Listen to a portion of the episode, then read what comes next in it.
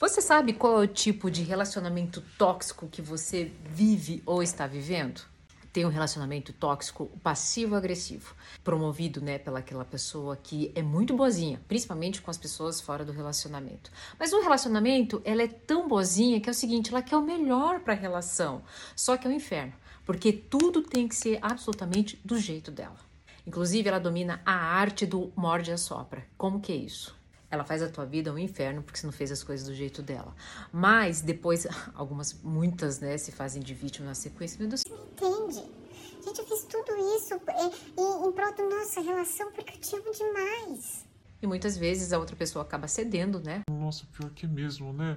Mas nesse ceder, ela deixa de ser, né, ela mesma para poder atender a necessidade do outro. De repente, ela nem tem mais noção de quem é ela tem um relacionamento codependente. Um é dependente da toxicidade do outro. Por quê? Porque os dois precisam ser vítimas. E por que, que eles precisam ser vítimas? Olha que maluco. Porque quando eu sou vítima, eu não preciso né, ter responsabilidade afetiva pelos meus atos. É sempre o outro que é culpado por todas as mazelas da minha vida aquele tipo de casal que, por exemplo, tem qualquer tipo de reunião, é, um tá num canto num churrasco, o outro tá no outro canto, cada um tá falando mal do outro e expondo, né, colocando para alguém, porque vítima precisa de um juiz, tá? Para analisar a situação, o quanto ele está infeliz. Olha, eu estou infeliz por conta dessa circunstância. E daí as pessoas, né, os amigos falam assim: por que, que você já não saiu ainda? Eles precisam dessa toxicidade.